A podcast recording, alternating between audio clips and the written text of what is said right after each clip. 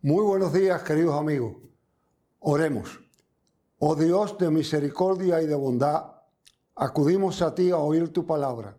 Suplicamos que nos hables en lo más íntimo de nuestro ser, en Cristo Jesús. Amén. A Dios y solamente a Dios sea la gloria. Amén. Queridos amigos y familia, acudimos a ustedes en este domingo de palmas o domingo de ramos. Algo distinto a lo que tradicionalmente hacemos. Recuerdo muy bien en mi propia experiencia, en mi pasado como pastor, meditando en el hogar en estos días, pensaba que han pasado 60 años desde la primera vez que yo ocupé el púlpito un domingo de ramos. Y como todos los predicadores y todos los líderes religiosos, cada año uno se preocupa por qué puede hacer nuevo, qué puede hacer diferente, qué puede hacer distinto para que no canse a la gente. En la primera congregación que serví, compartiendo con el pastor que era encargado y yo era su ayudante, le expresé mi preocupación y sonriéndose me dijo, ¿acaso puedes tú cambiar el centro del mensaje? ¿Acaso tú puedes cambiar el hecho? Proclama y olvídate que el Señor hace el resto. ¿Cuánta verdad había en eso? ¿Cuánta realidad? No importa cuántos cambios querramos hacer, el Señor sigue siendo el mismo. El mensaje siendo el mismo. Sin embargo, este año, por la divina voluntad de Dios, es un domingo de ramos totalmente distinto, diferente a todos los que hemos celebrado, distinto a todos los que hemos asistido, los que somos parte de esta congregación presbiteriana Westminster. Por muchos años recordamos la majestuosidad de la decoración del santuario. ¿Lo echo de menos? Sí. ¿Echo de menos el desfile coral con las palmas, el coro de niños, todo lo demás? Sí. Los que son de otras tradiciones que nos comparten esta mañana posiblemente recuerdan algo especial de su tradición. No obstante, el Señor es el mismo. El mensaje es el mismo. La razón de reunirnos es el mismo. Y el privilegio de llegar a ustedes es grande. El pasaje bíblico que usamos en esta mañana no puede ser más sencillo. Es un sencillo verso de Juan. Tomaban ramas en sus manos y proclamaban, oh sana, oh sana, el que viene en el Hijo de David. ¿Qué implica ese mensaje? ¿Qué implica lo que estaba él recibiendo allí. Eso era parte del Salmo 118, en lo que la tradición judía se llama el Alé o el Jalé. Y ellos lo celebraban en el templo, celebrando el triunfo, la liberación del pueblo de Israel. Y los niños, desde pequeños, aprendían de memoria porciones del Salmo 118 y del Salmo 119 para proclamarlo. La ciudad de Jerusalén estaba llena. Un censo de la época dice que se celebraba de tal manera que fueron sacrificados alrededor de 250 mil carneros. Eso implica, por el número que era por familia, que deben haber habido alrededor de 2 millones y medio de personas en Jerusalén.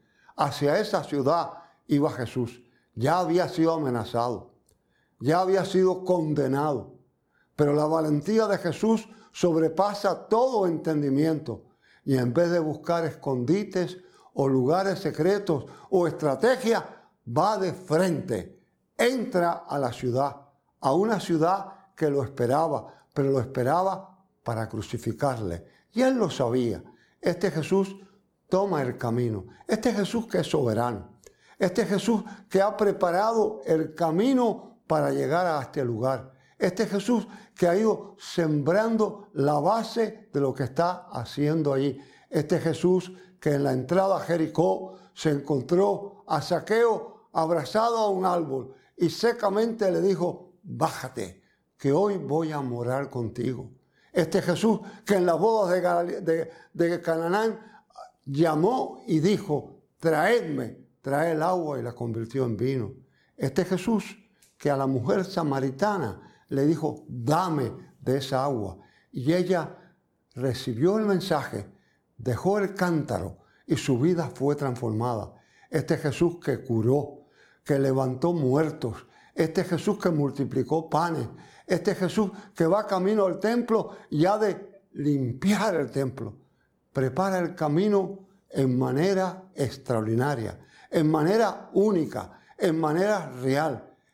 Y en ese camino van gritando, oh sana, oh sana al Hijo de David. Y las palmas y las ramas van siendo batidas en el camino en una manera especial, en una manera única. Ese Jesús al llegar le da una orden seca a sus discípulos. Entra a la ciudad y cuando llegues a la ciudad vas a encontrar un burrico, un pollino, desatarlo y traérmelo. Y si te preguntan, ¿por qué desatas el pollino? Diles, sencillamente el Señor lo necesita. Qué distinto sería el mundo si nosotros entendiéramos que hacemos lo que el Señor necesita más que lo que nosotros necesitamos. Si nosotros fuéramos capaces de entender ese mensaje y allí secamente tocan el, toman el pollino. El pollino era nuevo, nadie lo había montado, nadie había cabalgado en aquel pollino, era del último modelo. Jesús toma aquel pollino nuevo y entra en la ciudad. Interesante, el pollino no era de él, como tampoco era de él el sepulcro donde más tarde iba a ser sepultado. Los dos eran prestados, uno por un desconocido y el otro por José de Rimatea. Pero interesante lo que acontece. En el pollino lo doma, doma al pollino. En el sepulcro doma la muerte domina al pollino, domina a la muerte. Ese Jesús que está listo para entrar a la ciudad, está listo a domar tu incredulidad, mi incredulidad, a domar tus dudas y mis dudas, a domar tu temor, a domar tus ansiedades, a domar los grandes errores de la vida y mirar hacia el futuro. Y Jesús continúa en aquel pollino. Se acerca a la ciudad, hace una parada, hace una parada en seco, mira a la ciudad y nos cuenta las escrituras.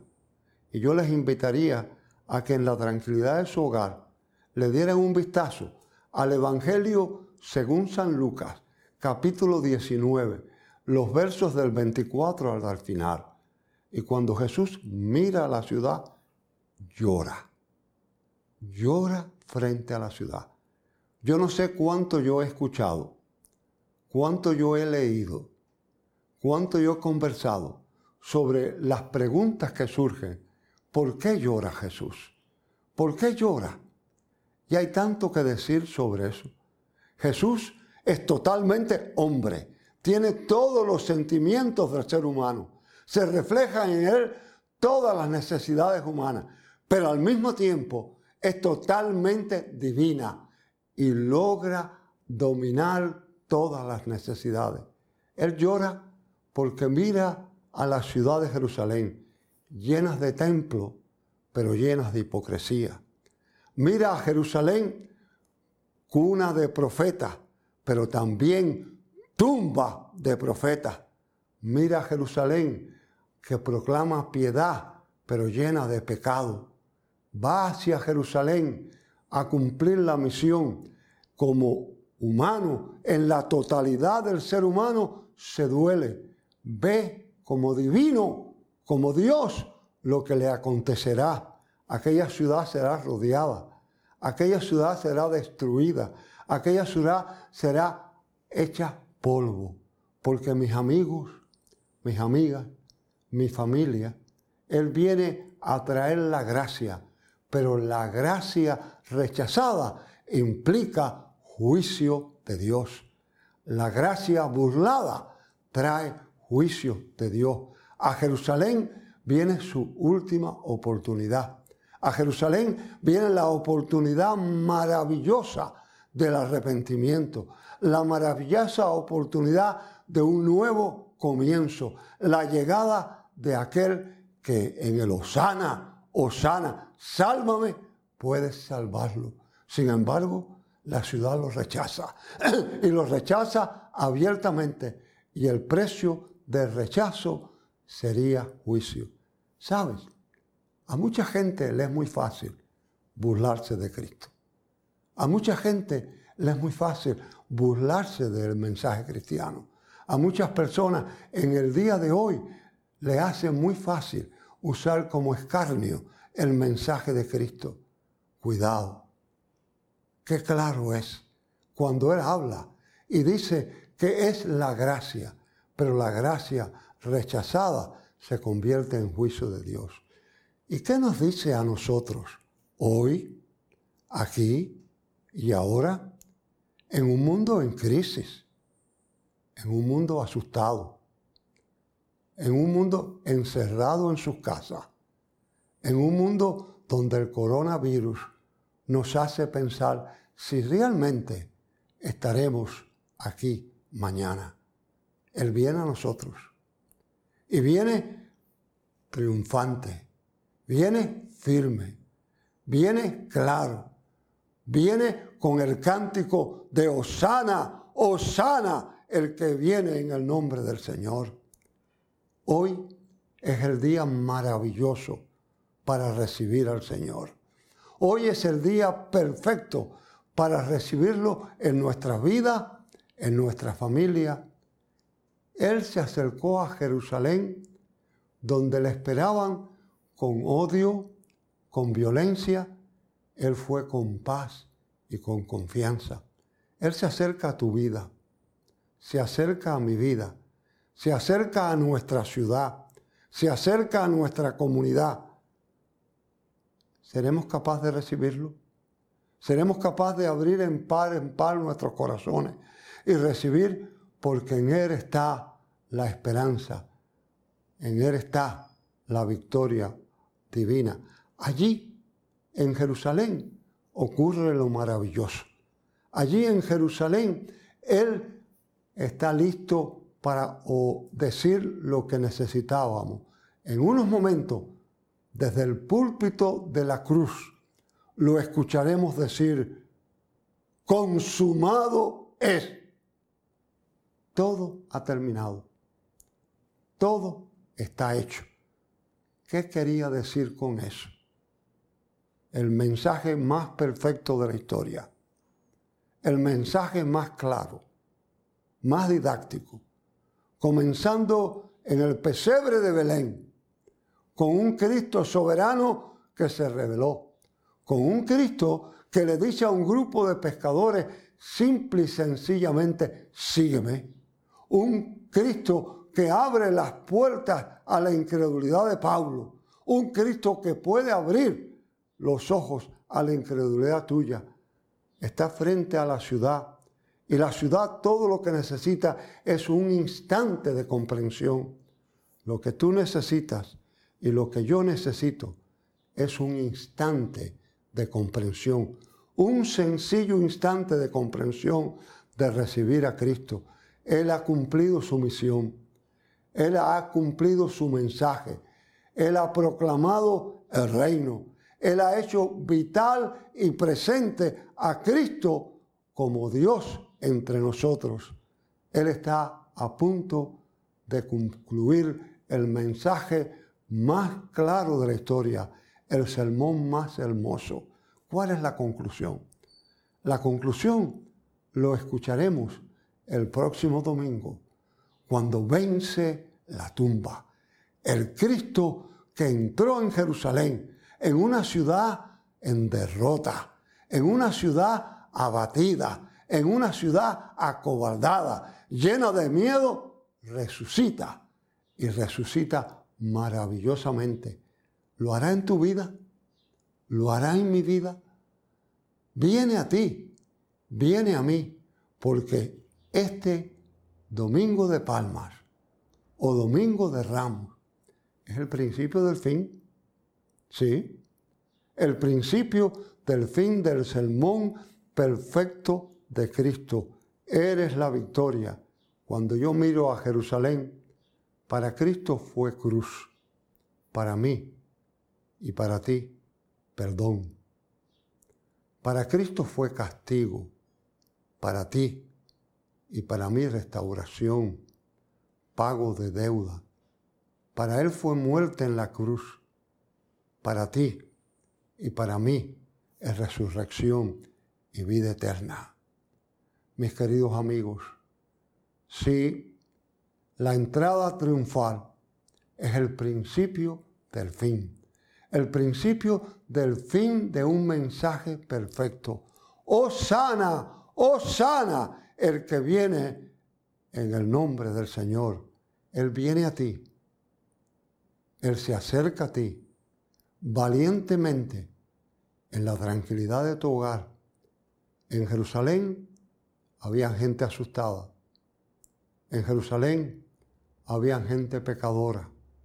En Jerusalén habían religiosos. En Jerusalén había de todo. En tu hogar, en mi hogar, en nuestro querido Puerto Rico, hay de todo. Y a nosotros viene hoy Jesús.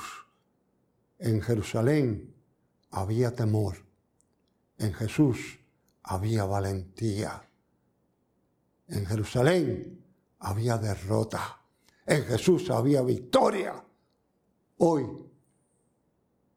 el principio del fin es que en Cristo es la victoria verdadera. Confiemos en Él. Pongamos nuestras vidas en sus manos. Dediquemos nuestra confianza al que viene a nuestras vidas. Sí, Él miró a Jerusalén y lloró. Muy posiblemente mira a nuestro mundo hoy y llora. Él es la esperanza. Acerquémonos, acerquémonos, confiemos. Él domó al pollino. Él doma la incredulidad. Él doma la duda. Él doma el temor. Él domó, él domó en el sepulcro la muerte. Él sigue domando la muerte en el día de hoy mi querido amigo, mi querida amiga, que Dios te bendiga y al acercarte a la mesa, abre tu corazón de par en par y recibe a aquel que viene a salvarte, aquel que se proclamó Osana, Osana, el que viene en el nombre del Señor. Oremos.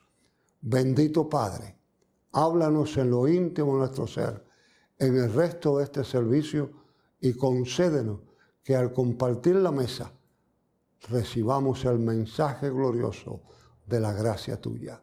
En Cristo Jesús. Amén.